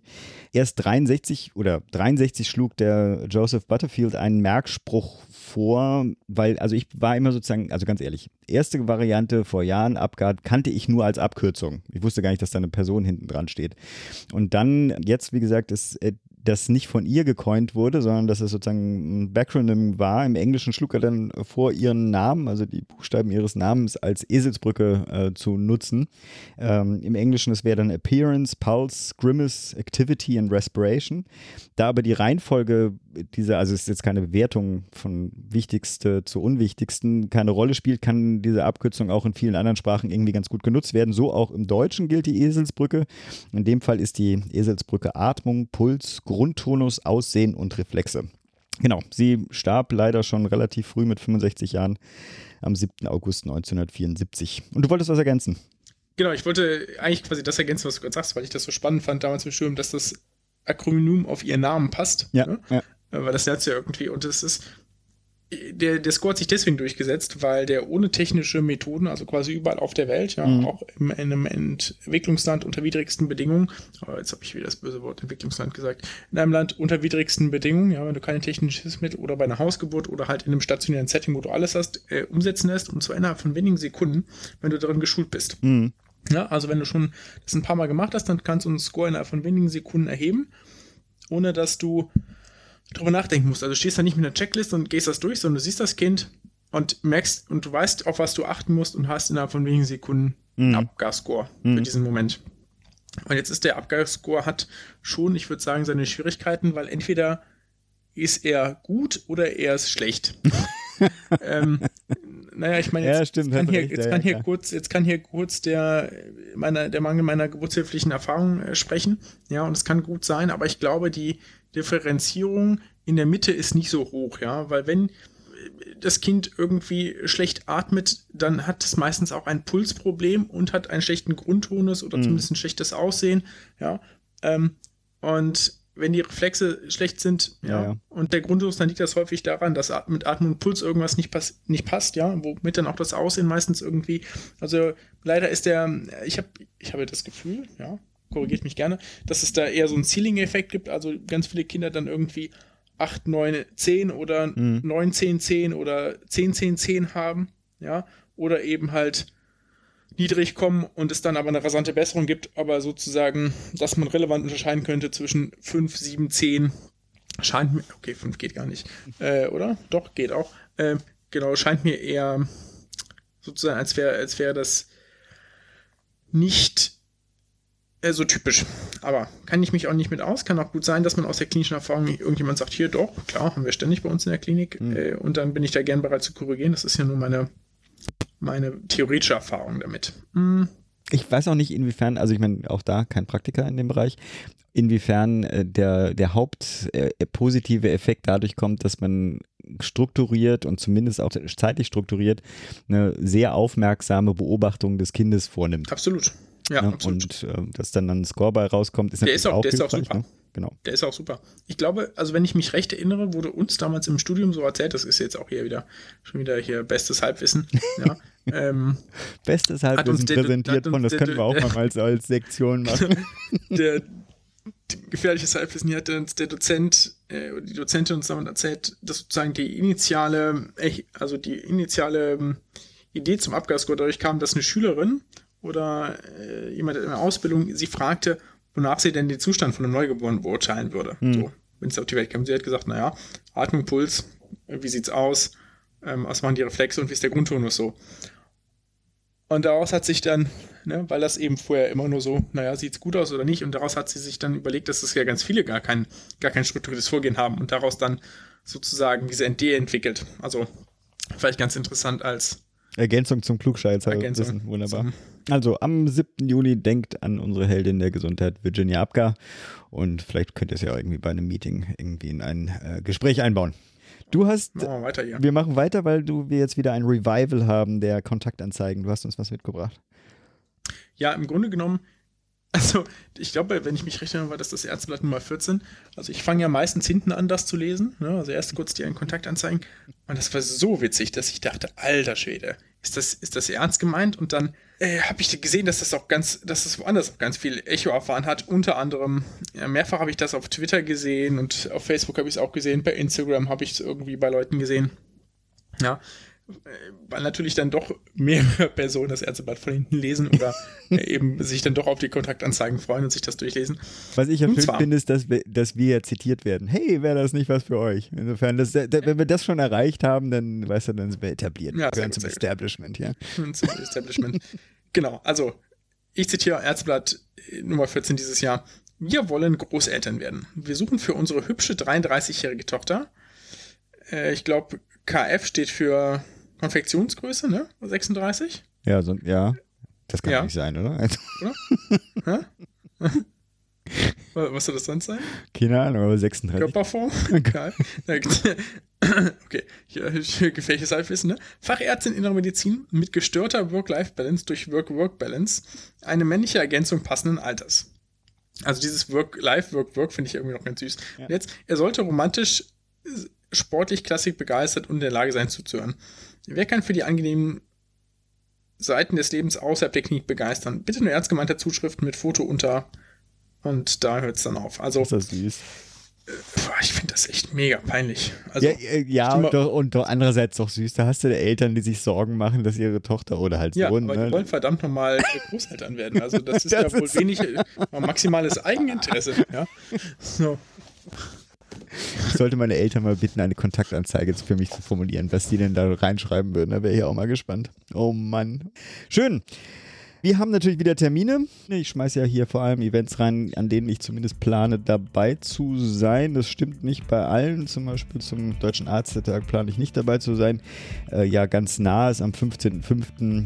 zu dem heutigen Themenschwerpunkt ja auch wieder eine von den Betriebskrankenkassen äh, eine Veranstaltung organisiert. Zehn Jahre Morbi RSA, Grund zum Feiern. Am 21. bis zum 23. Mai findet der Hauptstadtkongress statt. Da bin ich auf jeden Fall da. Ich glaube an zwei Tagen allerdings nur. Trotz alledem auch da, wenn sich da jemand auch befindet, gerne mal so ein Käffchen oder sowas verabreden. Pascal wird dann ja am 28, vom 28. bis zum 31. findet der Ärztetag statt. Da ist ja auch Pascal dann für zwei Tage, wenn ich das richtig jetzt in Erinnerung hatte. Und am 3.6. findet ein, da habe ich jetzt, glaube ich, zwei oder drei Termine, und zwar ist dieses Spreestadt-Forum. Das ist so eine Veranstaltungsreihe zur Gesundheitspolitik. Die haben auch einen Schwerpunkt zum Risikostrukturausgleich und GKV-Organisationsreform. Das macht, wenn ich das richtig in Erinnerung habe, der Robert Paquet, ein sehr spannender Kenner der Gesundheitspolitik. Ähm, am 13.6. findet die BMC-Fachtagung zur Zukunft des Innovationsfonds statt.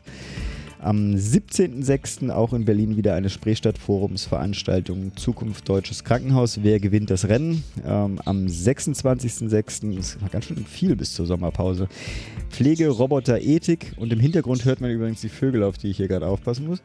Ähm, ethische Herausforderungen der Technisierung der Pflege. Jahrestagung des Deutschen Ethikrates. Da muss ich mal gucken, ob ich das realisieren kann, weil ich glaube, das ist in Berlin schon Sommerferien. Wie kriege ich jetzt die Vögel zum Schweigen? Weiß ich auch nicht.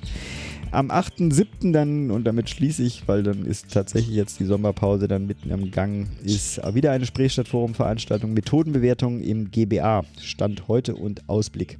Genau, mit dem Serviceteil würde ich es erstmal belassen. Ähm, wir haben wieder einen Mux. Today's doctors, drugs and medical devices truly work medical miracles. but there are some as phony as a $3 bill. Ich lehne mich schon zurück und ähm, äh, bin lausche gespannt zu. Was hast du denn mitgebracht? Ja, ich habe ein Update mitgebracht. Also eigentlich hatte ich gedacht, das hat sich ausge hat sich äh, ausgenommen mit der einen Episode dazu. Aber jetzt ist hat sich so viel getan in der letzten Zeit, dass wir das mal aufgreifen müssen. Jetzt ist mir tatsächlich auch die Süddeutsche noch zu früh gekommen, weil die haben ja darüber jetzt auch nochmal deutschlandweit was publiziert, während das bisher, hatte ich das Gefühl, hier vor allem mhm. im Rhein-Neckar-Raum unterm Radar läuft. Und zwar, erinnert ihr euch an den, ich glaube tatsächlich letzten Medizinmux, den ich vorgestellt habe, den Highscreen-Test, äh, die Highscreen GmbH, die mhm. diesen Bluttest. Mhm. Bluttest für Brustkrebs auf den Markt bringen wollte. Und jetzt gibt es hier vor Ort die Rhein-Neckar-Zeitung und die recherchiert da fleißigst. Das, da muss man wirklich hier äh, ein, ein hohes Lob auf den Lokaljournalismus hier sprechen, weil die sind sehr, sehr engagiert, haben da eine eigene Rubrik auf der Webseite. Ja, kann man sich hier, könnt ihr euch einfach mal durchklicken. Und ihr könnt, glaube ich, auch zehn Artikel oder so umsonst lesen, bevor man da irgendwie was ändern muss in seinem Computer, damit das danach auch wieder geht. Und das ist super interessant, ja, weil es nicht nur darum ging, äh, ich probiere das mal so ein ganz klein bisschen äh, nachzuvollziehen, aber ähm, bei wirklich Interesse lest euch das durch, was da passiert, weil das dann doch einfach jegliche Fantasie übersteigt. Also es geht nicht nur darum, dass das medizinisch wissenschaftlich fragwürdig ist, ja, weil es gab da zwei ForscherInnen, die daran geforscht haben, nämlich eine oh Gott, Rong Si Zhang, ich hoffe, ich spreche das korrekt aus, eine Frau Barbara Burwinkel, so. Und die letztere von den beiden sah den Test mit den Ergebnissen, die sie da geliefert haben in den theoretischen Studien, ähm, Entschuldigung, nicht in den theoretischen Studien, in den ersten Studien, auch skeptisch. Genauso wie der Koordinator des Brustzentrums hier in Heidelberg, also jemand, der sich da wirklich tief mit befasst mit dieser Materie. Ja. Dann, wir schreiben immer noch das Jahr 2016, hat sich die äh, Forscherin äh, Young hm. äh, trotz, also trotzdem sozusagen zur Weiterentwicklung des Testes da äh, bei dem Bundeswirtschaftsministerium beworben für einen Preis, den auch bekommen und 855.000 Euro, also sehr, sehr viel Geld für die Forschung und die Gründung eines Startups bekommen. Soweit auch alles nachvollziehbar, weil wenn das dann ja, im Fall auch vielleicht doch funktionieren würde, ist das ja auch eine super Sache. Ne? Und äh, man muss ja auch einfach mal ein paar Patronen verschießen, um dann irgendwann das Ziel zu treffen. Ne? Äh, das ist ja wie bei jeder anderen Entwicklung von Diagnostik häufig auch so. So sie hat immer in ihren Arbeiten, in diesen vorläufigen Arbeiten, immer eine Trefferquote, also ich denke mal, damit ist die Sensitivität gemeint, von 95 bis 100 Prozent angegeben. Also wahnsinnig hoch. Das, was man von einem diagnostischen Test sich erwünschen und erhoffen würde. Ja. Ähm, dann gab es ein, eine chinesische Firma, namens äh, NKY, also NKY wahrscheinlich mhm. Medical, ja, hat da ein Interesse geäußert, an, in einem, also an einem Investment rein zu investieren in diesen Test, ne, um sich da schon mal strikt was zu sichern. Und dann gab es Verhandlungen zwischen einer Firma, die sich Technology Transfer Heidelberg, mhm. das ist, ähm, das ist gar nicht so unüblich, das ist quasi so eine, eine Firma, die probiert, Erfindungen, die dann in der Wissenschaft an der Uni passieren, tatsächlich auch in die Wirtschaft zu überführen. Mhm. Das gab's, gibt's eigentlich, ist eigentlich sinnvoll, dass es sowas gibt, weil äh, da es dann Leute gibt, die tatsächlich da die äh, einen Plan von haben, ja auch nicht nur die Wissenschaft im Kopf haben und mhm. wissen, wie sowas funktioniert und Strukturen aufbauen können, etc. Soweit also alles gut. Die haben dann darüber verhandelt. Ja?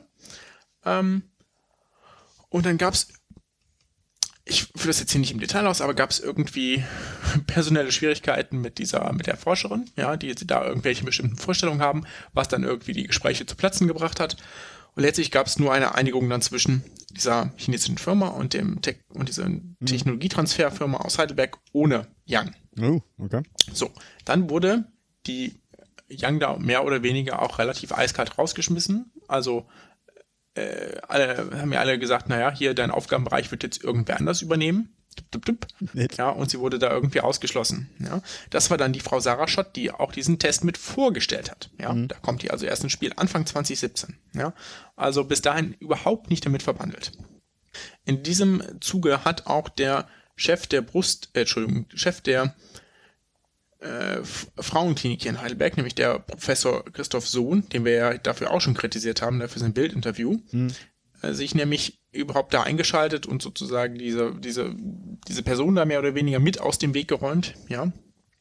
haben und dann ähm, da sozusagen das selbst mit an sich gerissen. Ja, das, die Forschung des, Bundes, des Bundeswirtschaftsministeriums ist dann da, diese Förderung ist auch vorzeitig beendet worden.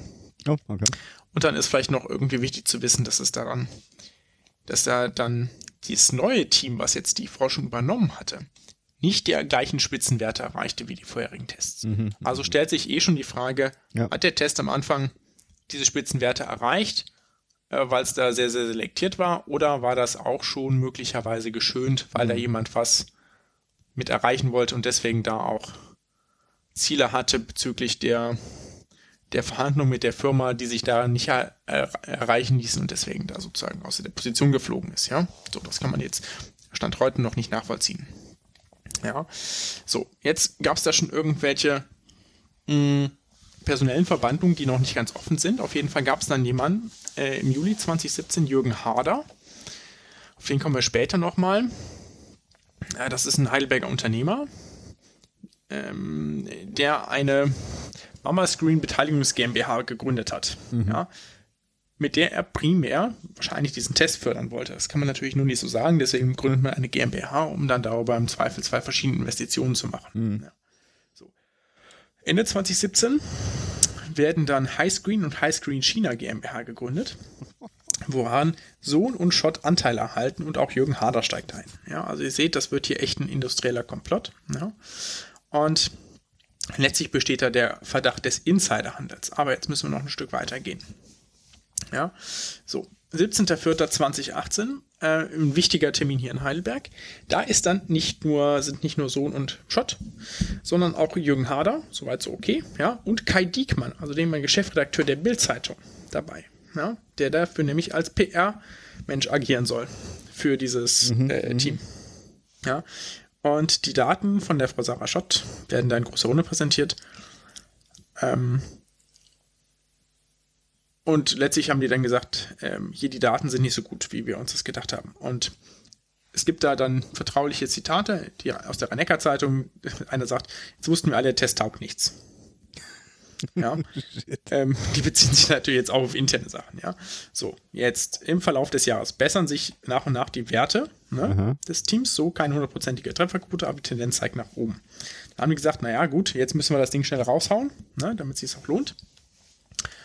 Was dann ja auch Anfang äh, Februar, äh, Entschuldigung, äh, Ende Februar passiert ist, 21.02. Ne? Wir erinnern uns, da hatten wir das dann irgendwie aufgegriffen, ja. Denn, denn vorher oder sozusagen direkt darauf sind nämlich die Aktien von dieser NKY Medical dann stark nach oben geschossen, ja, weil die ja damit verbandelt war, ne, mit diesem Test. So. Und sozusagen eine der, der vielen Verdachtsfälle, abgesehen davon, dass das medizinisch und wissenschaftlich Murks war, äh, Murks war für viele Frauen, denen man da möglicherweise mhm. Hoffnung gegeben hat, ja, gibt es da sozusagen den Verdacht der persönlichen Bereicherung darüber, dass Leute wussten, dass wenn wir das publizieren, mhm. Aktien steigen werden, die wir dann gewinnbringend verkaufen können. Ne? Weil das ist jetzt aber eine Spekulation das, oder wurde das schon, also gibt es schon. Das ist der, das ist der äh, begründete Verdacht, weswegen okay. es da eine Anklage gibt. Ah, okay. okay. Ja, so. Und da sind verschiedene also da, da gibt es sozusagen, da ist äh, Jürgen Harder mit drin, die beiden Leute aus der Frauenklinik mit drin, also Sarah Schott und Christoph Sohn, als auch eben Kai Diekmann mit dabei, ne? ähm, die da nämlich da quasi investiert haben, um dann sozusagen die, um damit sozusagen finanziell auch, äh, also um da finanziell äh, zu, von zu profitieren. Mhm. Ne? So. Und das ist, äh, hat hier für, für äh, riesen Skandal gesorgt. Es gibt ähm, da die Heidelberger Staatsanwaltschaft, ne, hat das mhm. geprüft. Es gibt da den, die Uniklinik hat nachher Anzeige gegen unbekannt gestellt, ja. Ähm, es gibt da einen riesen internen Kampf, weil zum Beispiel das Bild-Zeitungsinterview unter anderem auch vom Uniklinik-Vorstand abgesegnet wurde. Ja, jetzt weiß man natürlich nicht unter welchen Vorzeichen. Mhm. Ne? Der Aufsichtsrat des Uniklinikums hat dem Vorstand die Aufklärungskompetenz über diesen Skandal entzogen. Ja, So, es gibt eine unabhängige Kommission, die das jetzt alles aufklären soll. Die berichtet jetzt direkt in den Aufsichtsrat. Also da, ich, ich denke, das ist noch nicht ausgestanden. Da werden noch einige Köpfe rollen. Wow.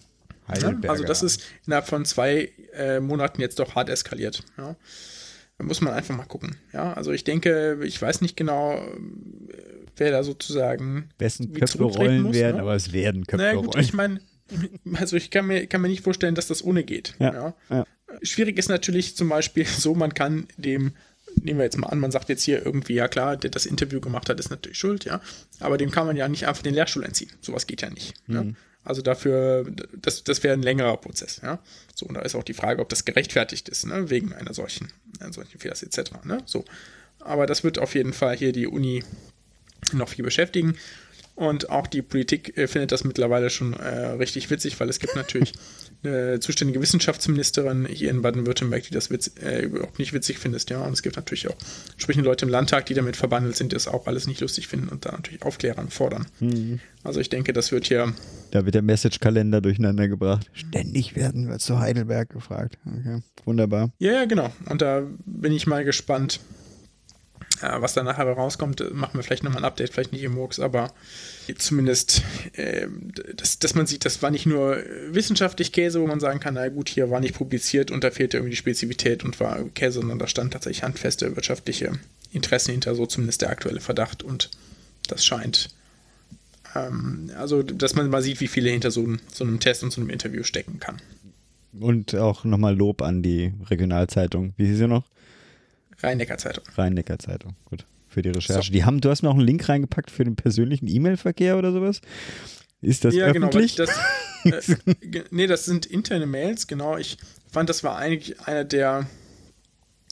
Ähm, also ich fand äh, sozusagen, das war ein, ein ich weiß gar nicht, wann die das publiziert haben, vor ein paar Tagen.